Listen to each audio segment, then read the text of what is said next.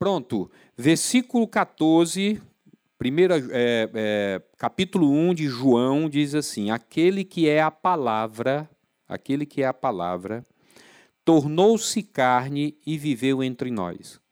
Vimos a sua glória, glória como do unigênito, né, como do único vindo do Pai, cheio de graça e de verdade. Aquele que é a palavra tornou-se carne e viveu entre nós, vimos a sua glória, glória como do unigênito vindo do Pai, cheio de graça e de verdade. Gosto demais, você vai olhar na tela agora aí, esse versículo na nova versão transformadora, que é a nova versão que saiu das Escrituras recentemente. Assim a palavra, o Logos, Jesus, ah, tornou-se, se tornou ser humano, carne e osso, e habitou entre nós. Ele era cheio de graça e verdade. E vimos sua glória, a glória do Filho único do Pai. Assim a palavra se tornou ser humano, carne e osso, e habitou entre nós. Ele era cheio de graça e verdade. E vimos sua glória, a glória do Filho único do Pai. Senhor, louvado e exaltado seja o Senhor no nosso meio.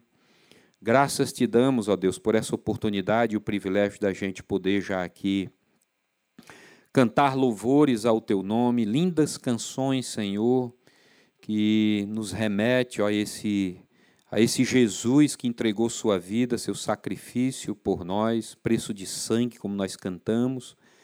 E vem as lágrimas, eu me emociono, Senhor, porque todas as vezes quando eu escuto canções como essas, que como essa que que nos faz, nos leva a uma reflexão ah, de tudo que Jesus fez na cruz pelas nossas vidas. Eu fico me perguntando de onde eu estaria, Senhor, sem a tua presença, sem a tua revelação na minha vida, sem eu ter respondido prontamente ao chamado e entregue a minha vida, tudo que sou e o que tenho a ti.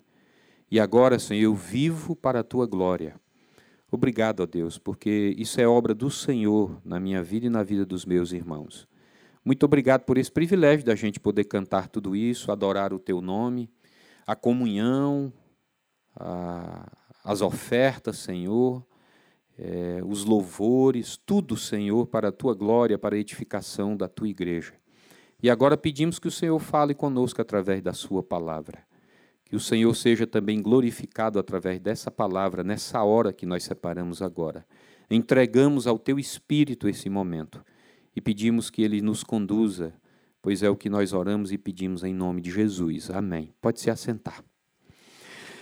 Meus irmãos, vocês viram aí o versículo 14 na NVT, né? A palavra se tornou ser humano, carne e osso e habitou entre nós em carne e osso, em carne e osso. É uma expressão que nós usamos para dizer que alguém está fisicamente presente. Fisicamente presente. Dizemos, por exemplo, o diretor da empresa apareceu na reunião desta vez em carne e osso. Ele apareceu desta vez em carne e osso. Ou seja, ele não apareceu através de vídeo, não apareceu através do Google Meet, não apareceu através do Zoom, não apareceu ah, através de uma nota lida por alguém, ele esteve de corpo presente, foi lá pessoalmente, era ele mesmo em pessoa na hora da reunião. Ele estava em carne e osso, o diretor da empresa. Meus irmãos, em carne e osso são em carne e osso ah, as coisas são mais atraentes e ficam mais interessantes. Sexta-feira passada eu e Meire fomos visitar um pequeno grupo de casais, né? Fomos lá numa reunião de PG de casais. E gente, como é, como é legal, sabe? Tava a turma tudo animado, tava o pessoal lá do PG, comemos um cuscuz delicioso, fizeram cuscuz que sabia que o pastor ia. Então você pode fazer um cuscuz que o pastor vai, viu? Doido pro cuscuz. E aí, pensa num negócio legal, tava todo mundo junto lá, batendo papo, né? Em carne e osso, em carne e osso a coisa é mais é mais é mais interessante, é mais interessante. Aristóteles, né, o grande filósofo, na sua na sua sentença inicial de metafísica, né, uma, uma obra clássica, Ele diz que todo ser humano tem por natureza desejo de conhecer. Desejo de conhecer. É o prazer das sensações, dentre as quais a principal delas são as sensações visuais. É prazeroso conhecer uma pessoa. É muito bom. Você conhece a pessoa só de ouvir falar, ou então é, só por meio virtual, mas quando você conhece pessoalmente, tem um tempo bom com ele, é prazeroso, é muito bom. O motivo é que a visão, segundo os estudos, é de todos os sentidos a que melhor nos faz conhecer as coisas e com mais detalhes nos apresenta. Meus irmãos, tudo isso é tão impressionante, tão impressionante essa questão de, do carne e osso, do, do prazer de conhecer as coisas, né, de ver. É tão impressionante que a Disney e a Broadway, empresa do entretenimento americano, tentando ampliar suas bilheterias, resolveram ressuscitar alguns grandes espetáculos para as telas. O que é que eles estão fazendo? Eles pegam as animações, os desenhos animados de sucesso, né, e estão colocando nas telas do cinema. Por exemplo, aí vocês estão vendo aí esse filme de 2017, A Bela e a Fera. Até 2017 esse filme, esse desenho animado, era um desenho animado. E em 2017 eles pegaram e transformaram em um filme de superprodução, filmado com um orçamento em torno de 160 milhões de dólares. Presta atenção no vocabulário da colunista Elaine Guerini comentando para a revista Isto É sobre o lançamento desse filme. Ela disse: em carne e osso, a Bela e a Fera, mais uma vez retrata o improvável romance entre a jovem filha de um mercador em ruínas e um príncipe amaldiçoado a viver como monstro. A nova versão busca recriar, ela continua dizendo, né, a atmosfera mágica e romântica do desenho, tirando proveito da sofisticação atingida hoje nos efeitos especiais, a ponto de a protagonista interagir perfeitamente com a fera. Embora tenha sido gerado por, uma, por um computador, uma computação gráfica, a performance do monstro envolveu a captura dos movimentos e das expressões do ator, do ator deixando-a mais realista. Percebeu aí, meus irmãos? Percebeu aí, em carne e osso, a coisa fica mais realista. E quanto mais natural a visão, para a visão, mais vibrante e cativante para a mente e o coração. Essa gente da indústria do entretenimento, eles não são tolos. Eles sabem muito bem o que fazer, eles sabem muito bem explorar os sentidos que Deus nos deu. Deus nos deu visão, Deus nos deu audição, Deus nos deu tato, olfato né? e o paladar.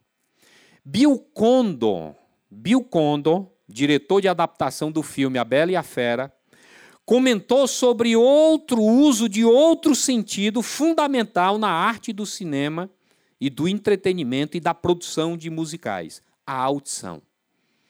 Ah, vocês viram há pouco que eu falei sobre a visão.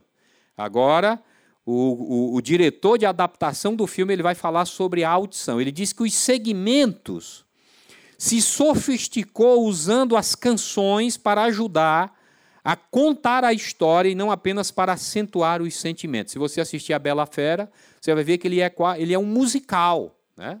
Ele é um musical com um propósito.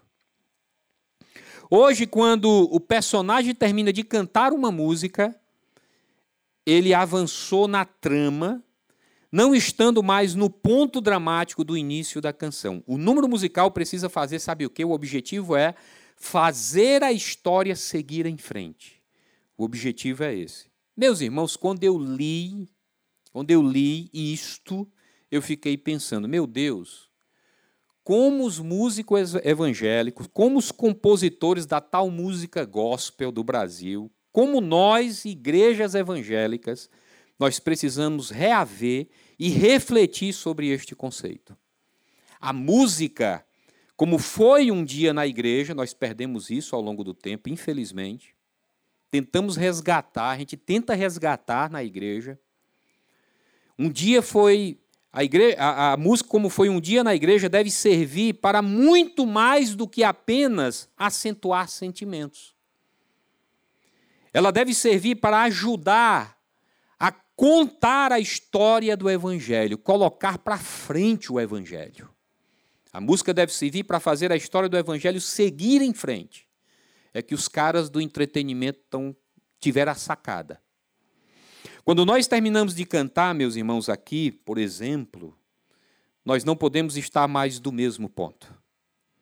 Precisamos ter avançado na trama do Evangelho dentro de nós. Eu acabei de chorar com essa última canção ali. Mexe comigo.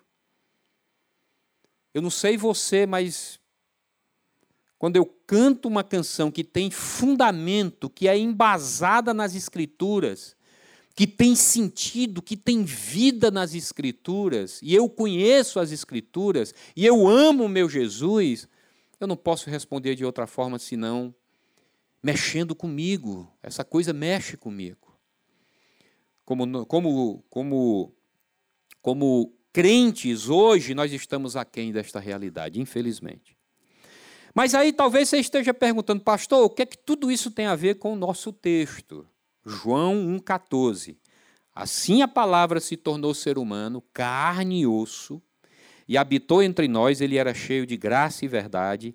Vimos a sua glória, a glória do Filho único do Pai. Vejam que em Jesus nós temos Deus em carne e osso.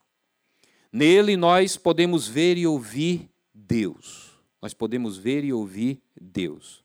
Qual é o valor desta doutrina para nós, seres humanos? É sobre isso que nós vamos conversar hoje à noite. Nós veremos que Deus ele se torna carne e osso com três objetivos: resgatar o pecador, se relacionar com o seu povo e reorientar os que estavam perdidos. Então a primeira coisa está aqui. Deus ele se torna carne e osso para resgatar aquele que estava perdido, o pecador. O versículo 14, a primeira parte do verso diz que assim a palavra se tornou ser humano, o Logos. Deus se torna ser humano, carne e osso na pessoa de Jesus Cristo. João Calvino, teólogo, líder religioso, escritor cristão francês, Considerado como um dos principais líderes da reforma protestante, em particular ali na França, ele comentando, esse, esse versículo 14, ele foi muito poético ao escrever. Ele diz que Deus Filho, vestido de nossa carne, eu gosto demais desse termo que ele usa, vestido de nossa carne, manifestou-se publicamente ao mundo.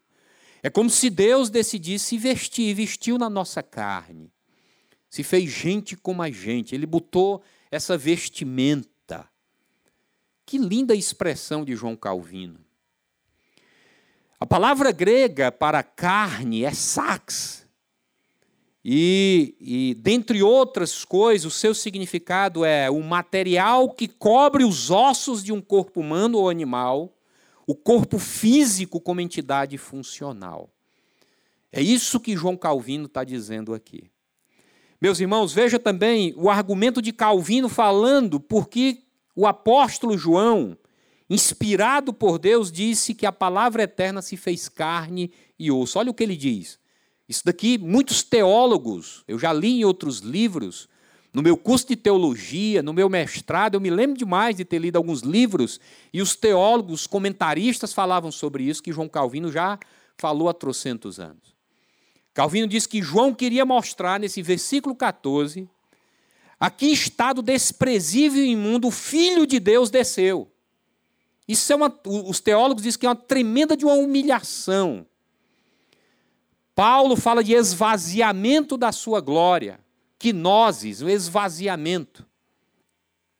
Deixando a amplidão de sua glória celestial por nossa causa. Ei, meu irmão, preste atenção.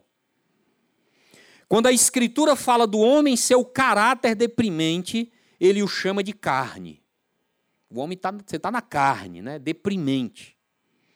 Quão imensurável é a distância entre a glória espiritual da palavra de Deus e a abominável insignificância de nossa carne. No entanto, O Filho de Deus se humilhou de forma tão extrema que tomou para si essa carne permeada de profunda miséria. Amém?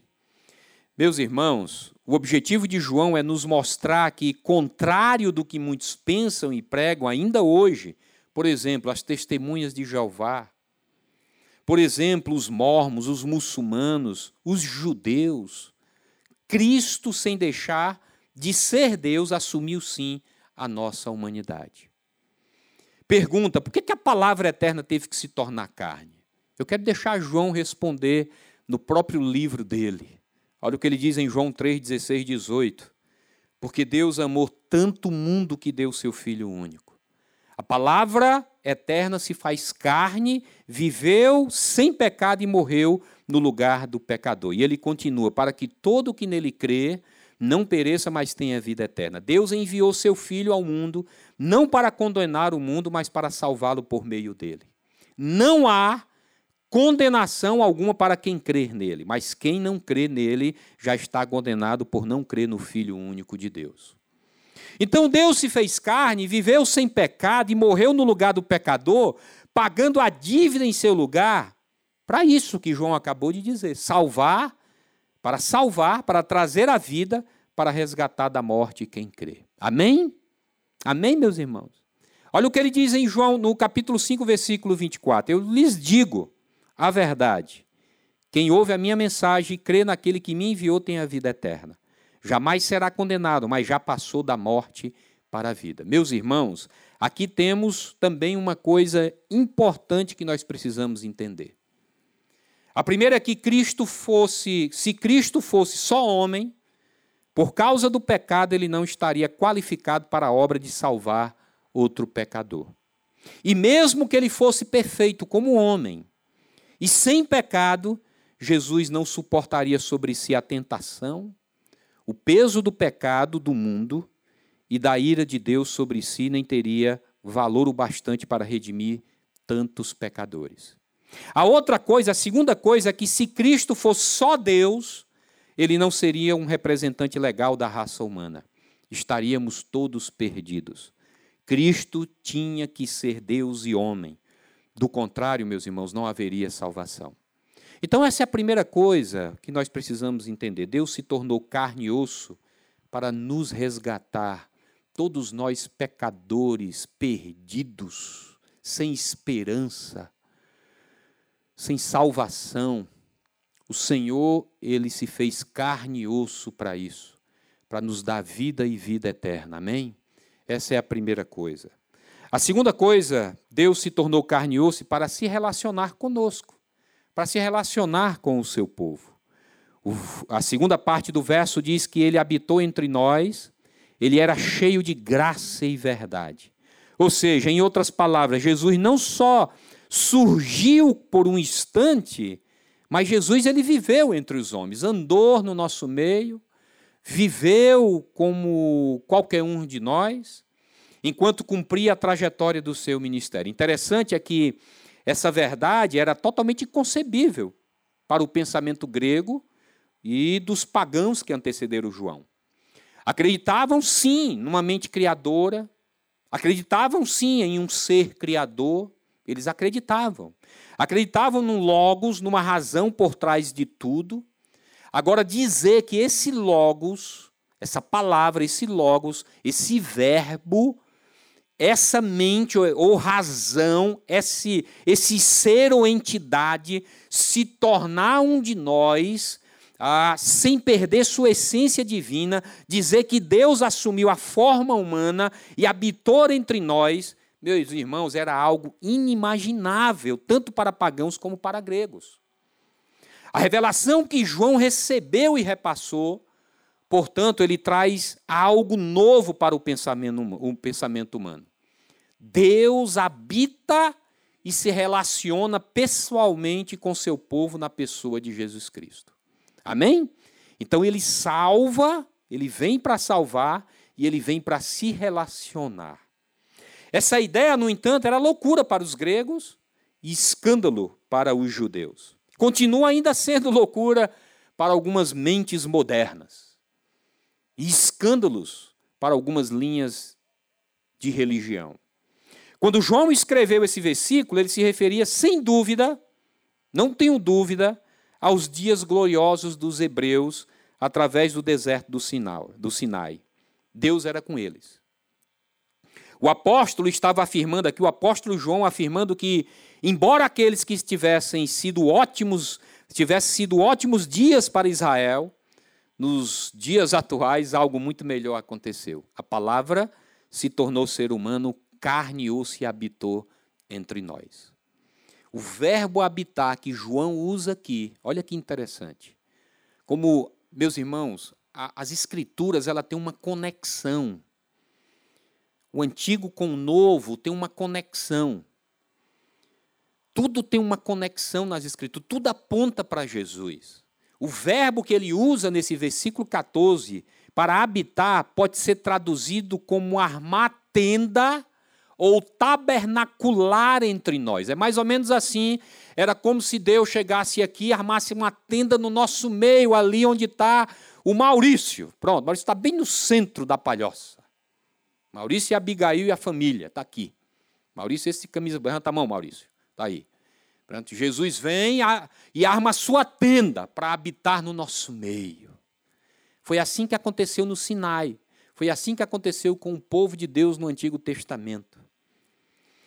Então, essa, essa expressão é muito significativa, porque aponta para o tabernáculo ou templo de Deus erigido bem no povo, bem no meio do povo de Israel. O tabernáculo era o centro de adoração, era o objeto singular, o mais importante no acampamento da nação eleita.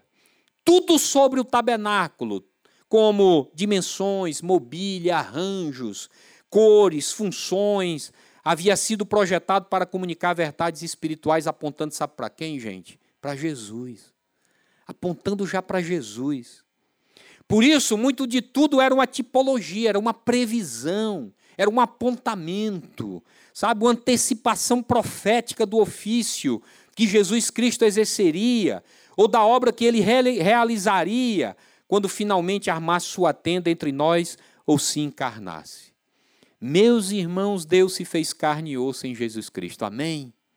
Se fez carne e osso em Jesus Cristo, armou sua tenda entre nós, para redimir e se relacionar com seu povo. Só que o negócio não para aqui. João ele vai mais além.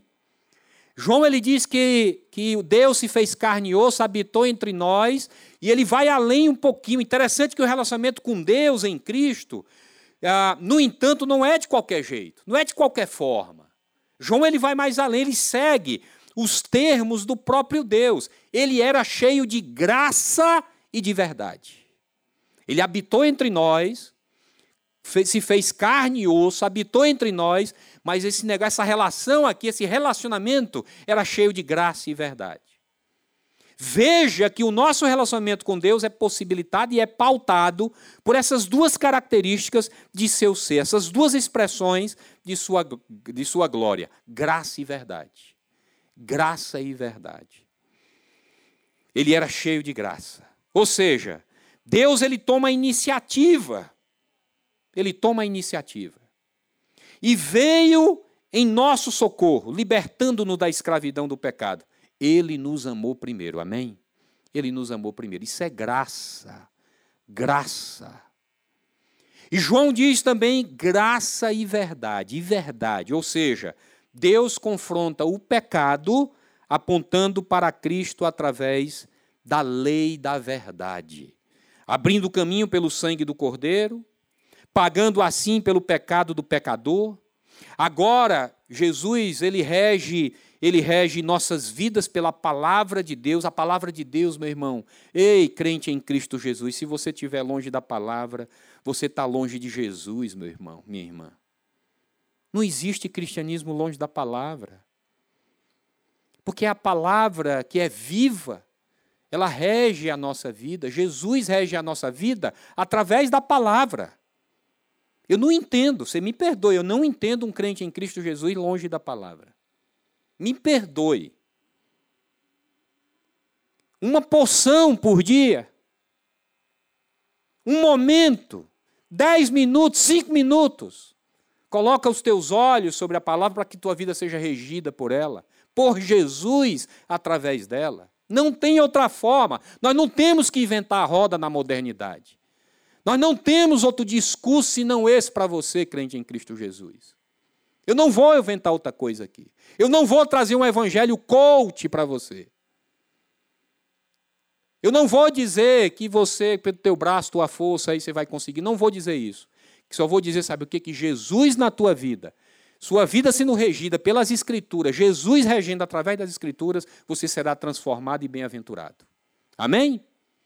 Então, ele rege nossas vidas pela palavra de Deus, que foi cumprida em Jesus, mas que está agora, se você se permitir, ela está gravada no teu coração. João viu de perto a verdade em Jesus Cristo. João viu de perto a revelação do próprio Deus, que é a verdade, e que por ela nos guia. Portanto, meus irmãos, a graça, a graça nos justifica diante de Deus, nos atrai e a verdade nos revela a justiça de Deus. Então, essa é a segunda coisa. Deus se tornou carne e osso para se relacionar com o seu povo, com a sua igreja. Gente, amor igual não há. Amor igual não há. Ele está no nosso meio. Ele, ele está na minha vida, na sua vida.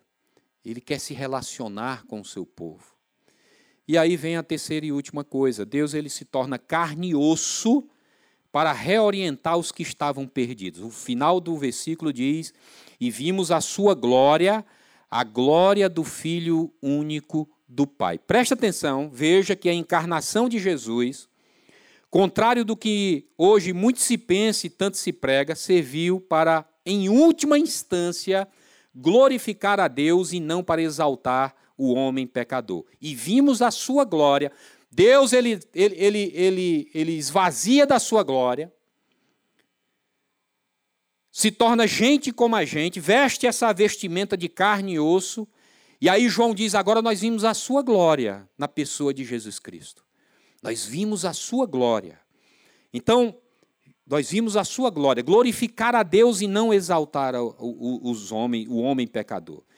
Alguns, na tentativa de destacar o amor de Deus pelo pecador, acabam exaltando tanto o valor da criatura que precisa ser salva que a coloca acima do próprio Salvador. É o que está acontecendo com esse evangelho de hoje. Para essas pessoas, o amor de Deus se resume a fazer o melhor para elas nos termos delas mesmas. E coloca o fim principal de tudo, o que Deus fez em Jesus, para exaltar o ser humano. Você sabe o que é isso, gente? Isso é egolatria. Você sabe o que é egolatria? Egolatria é o amor exagerado pelo próprio eu, é culto de si mesmo, é egotismo. Isso não é cristianismo. O motivo principal da encarnação de Jesus foi revelar a glória de Deus. Revelar a glória de Deus. Meus irmãos, João me ensina Preste atenção aí, João me ensina que Jesus nasceu, viveu, morreu no meu lugar, um pecador, desgraçado, fulminado, e ressuscitou para mostrar as perfeições e as qualidades de Deus na minha salvação, levando-me a fazer da glória dele a alegria da minha alegria, o prazer do meu prazer. Isso sim é amor por mim. Amém? Isso é amor. Amor não é alguém fazer algo por mim para encher a minha bola amaciar o meu ego. Isso não é amor. Essa atitude pode, na verdade, levar-me à destruição. Amor é quando nós fazemos alguém provar e desfrutar do que há de melhor para ele ou ela, de mais delicioso ou deleitoso para o coração dele ou dela, isto é, levá-lo à glória de Deus. Amor é dar para o outro o que ele realmente precisa para viver e que no final lhe dará o melhor prazer, mesmo que a princípio ele discorde de mim que o ama. Você sabe o que é isso? Essa é a tarefa dos pais. Pais, os pais fazem isso. Pais, é, é, é, é essa é a tarefa que, que os pais dão como exemplo. É o que é, é o amor de um pai ou de uma mãe. Qual é o amor de um pai e de uma mãe? É justamente assim, dar aos filhos o melhor nos termos do que é certo e direito.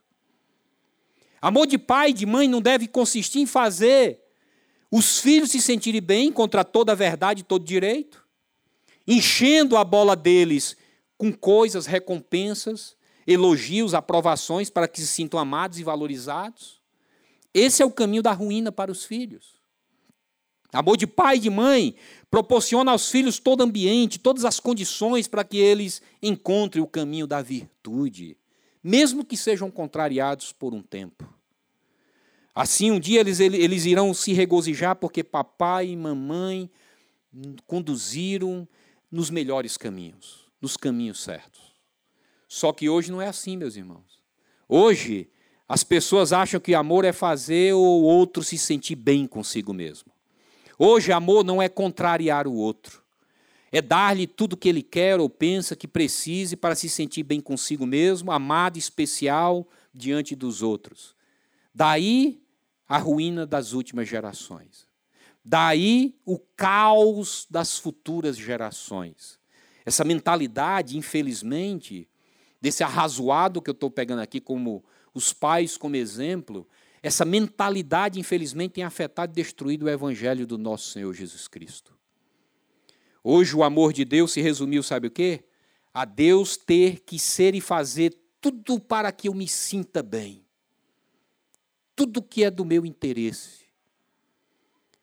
Tudo que me faz bem, que eu me sinta amado nos termos que eu ou a sociedade define ser o bom para viver, para ser feliz. O que importa é ser feliz. E o Deus, ele só é bom para mim quando ele é fiel, quando ele me dá o que eu quero, quando ele não nega o que eu quero, que sabe para me sentir bem, feliz. Isso é caminho de morte, gente. Jesus ele veio ao mundo desfilar a glória de Deus, ou seja, revelar a beleza da graça, da verdade do amor de Deus, que consiste em nos salvar e nos levar de volta ao Pai. Jesus, ele, ele veio nos tirar de nós mesmos e nos reorientar na direção de Deus. Preste atenção agora, meu irmão. O pecado nos centra em nós mesmos.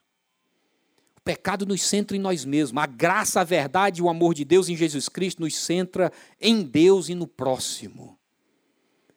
Como é difícil a geração de hoje dos crentes em Cristo Jesus entender a graça. Como a Aline disse aqui muito bem, foi de graça. Um alto preço que a gente não pode fazer pouco caso. Ou como dizia Dietrich Bonhoeffer, sabe, uma graça barata. Uma graça que não merece a minha dedicação, a minha obediência por amor, como nós cantamos aqui. Meu irmão, abraça a graça de Deus aí. O amor de Deus nos liberta do pecado, nos liberta de nós mesmos. A graça de Deus nos liberta de nós mesmos e nos torna servos alegres de Deus e do próximo. Você quer ver uma coisa interessante? Qual é o ser humano normal que faz uma viagem, por exemplo, às cataratas do Iguaçu, que diz que é belíssimo, que eu tenho a maior vontade de conhecer eu minha mulher, nunca fui lá. Aí o camarada chega lá, tá lá as cataratas cheias, derramando água, ele vai lá, tira da sua mochila um espelhinho e fica se olhando, dizendo: Olha como eu sou lindo. Olha como eu sou bonito. Olha que, que camarada, como Deus é maravilhoso, como, camarada, como Deus foi caprichoso comigo. Gente, ninguém faz isso, só se for doido. Quando nós contemplamos algo belo, como a graça de Deus, a graça de Deus na minha vida e na sua vida é algo maravilhoso, é belo, você precisa entender. Talvez você não entende o que é isso. Existe uma cura maior para a alma do que quando contemplamos a nós mesmos. Você tem que sair de você e olhar para a glória, para a graça de Deus. Olhar para Jesus.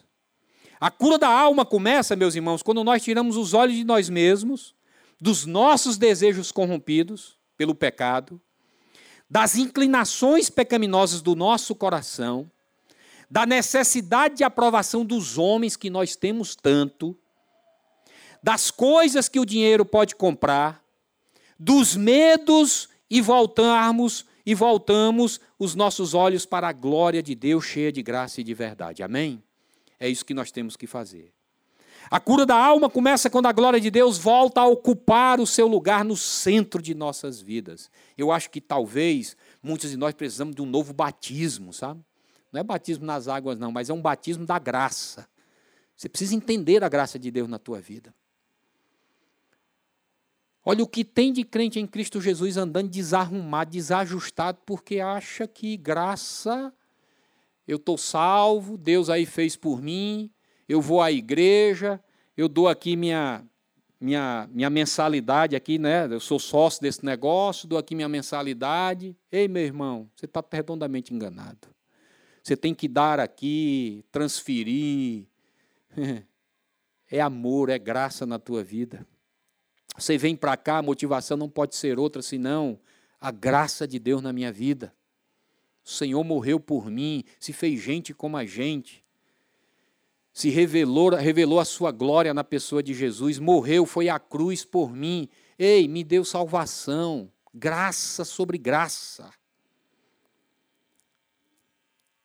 A cura da alma começa quando a glória de Deus volta a ocupar o seu lugar no centro de nossas vidas, cujo resplendor atrai tudo para si mesmo. Meus irmãos, quando tudo gira em torno da glória de Deus, da graça e da verdade e do amor de Deus em nossas vidas, tudo fica perfeito. Ei, meu irmão, minha irmã, presta atenção, meu irmão. Pega a tua vida e gira em torno da glória, da graça de Deus, o foco, o alvo, a vida, o respirar. Tudo não pode ser outra coisa senão essa. Sai do centro. Esse é o problema. Esse esse cristianismo capenga que nós estamos vivendo. O homem no centro, nós no centro.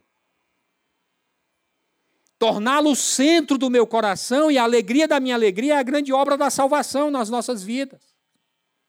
É tudo que de fato eu preciso. É tudo que de fato você precisa. É tudo que de fato um crente em Cristo Jesus precisa. É a única coisa que irá realmente me curar e me satisfazer. Quem não encontra salvação pela graça, presta atenção e eu vou repetir, e não passa a ser guiado pela verdade de Deus, fica perambulando sem saber quem é e para que existe. O que é que eu sou? O que é, que é isso? Faz sentido? Ah, é para a igreja, para aquela palhoça velha, longe que só. O que é que isso faz sentido? Isso faz sentido negócio de igreja? Faz sentido negócio de pequeno grupo? Isso faz sentido? O que é isso? Começa a questionar. Isso faz sentido, esse negócio de esses irmãos ficar abrindo vida para os irmãos, ficar dando dinheiro para a igreja, para pastor. Os caras acham que é para mim. Aliás, nós tivemos a reunião terça-feira passada do staff dessa igreja aqui, que é todas terça-feira a gente se reúne com a liderança, nós estamos numa pindaíba financeira. bocado de coisa cortamos já, fizemos dever de casa, senão a gente vai quebrar, tudo está no vermelho, faz é tempo, nós estamos fechando o mês. É tanta coisa, você não tem noção. Você pensa que isso daqui não queima? Queima, gente manda buscar em Fortaleza, esses LEDs. Você pensa que uma carrada de cor é para fazer limpeza para o banheiro. É água mineral nos bebedouros. É gasolina de topique, de Kombi para trazer gente.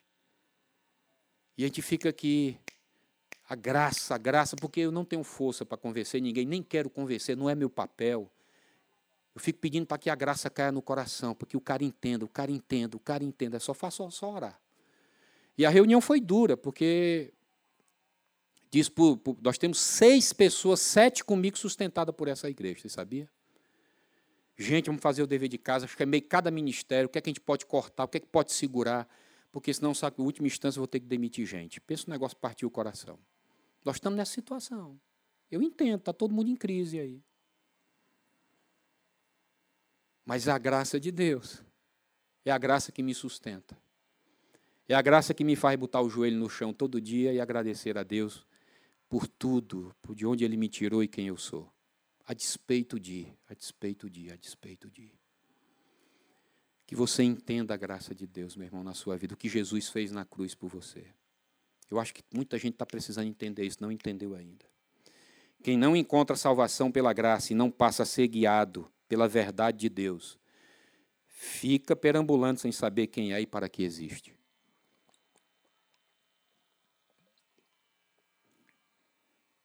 Eu quero concluir. Deus em carne e osso, Jesus Cristo veio reorientar quem estava perdido. Eu quero concluir dizendo o seguinte: Pois bem, meus irmãos, a palavra se tornou humano, carne e osso e habitou entre nós.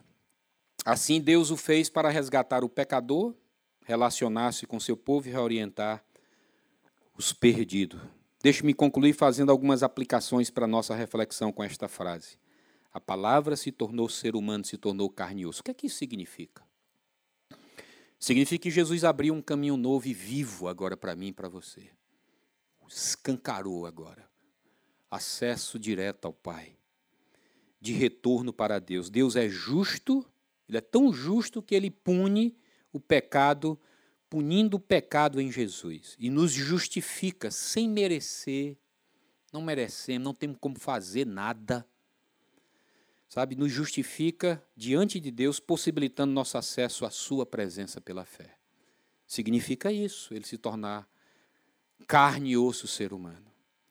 A palavra se tornou ser humano, carne e osso. O que significa? Significa que Jesus é sensível às aflições, às nossas aflições. Pois ele mesmo experimentou o sofrimento ao ser tentado. Ele é todo-poderoso porque é Deus e identifica-se conosco porque é homem. Olha que coisa, olha que coisa maravilhosa. Ele não podia ser só Deus, ele não podia ser só homem, ele tinha que ser, ser Deus e 100% Deus, 100% homem. Porque tem um propósito, tem um propósito, tem um significado. A palavra se tornou ser humano, carne e osso. O que isso significa? Significa que Jesus pode ser um exemplo perfeito para a nossa vida diária, você sabia? Se Jesus tivesse andado entre nós como um anjo ou espírito, um ghost, jamais poderíamos imitá-lo, mas por ter vivido entre nós como homem, nós sabemos que o verdadeiro padrão de santidade é andar como ele andou. Andar como Jesus andou. Ele é o modelo perfeito porque é Deus, mas também é um modelo que corresponde perfeito a nós porque é homem. Olhe para Jesus, meu irmão. Jesus é o modelo, é o alvo. A palavra se tornou ser humano. O que é que isso significa? Significa que procuremos ver em nosso corpo mortal uma dignidade real e verdadeira e não o corrompamos com o pecado. Fraco, decadente como é o nosso corpo, mas é um corpo que o eterno Filho de Deus não se envergonhou de vestir, de assumir e levá-lo para o céu. Você sabe o que significa isso, meus irmãos? Este simples fato é uma garantia de que ele ressuscitará os nossos corpos no dia final e os glorificará junto com seu próprio corpo. Amém? Aleluia, glória a Deus. Então, meu irmão, Deus em carne e osso é para encantar os nossos olhos e salvar as nossas almas. Esse Jesus que esvazia da, se esvazia da sua glória, se torna carne e osso, esse Deus que se torna carne e osso, como eu e você, tabernaculou no nosso meio, habitou, andou no nosso meio, tem esse propósito. É de encantar os nossos olhos e salvar as nossas almas. Receba-o agora. Receba agora mesmo a palavra eterna que se fez carne e habitou entre nós, cheio de graça e verdade. Ei, você está esperando o quê, meu irmão? Meu amigo, minha amiga? Receba a graça e verdade de Deus em Jesus, para que você também possa repartir essa graça e verdade para o próximo, para os outros, para o mundo que tanto precisa. Amém? É isso. Que a graça de Deus esteja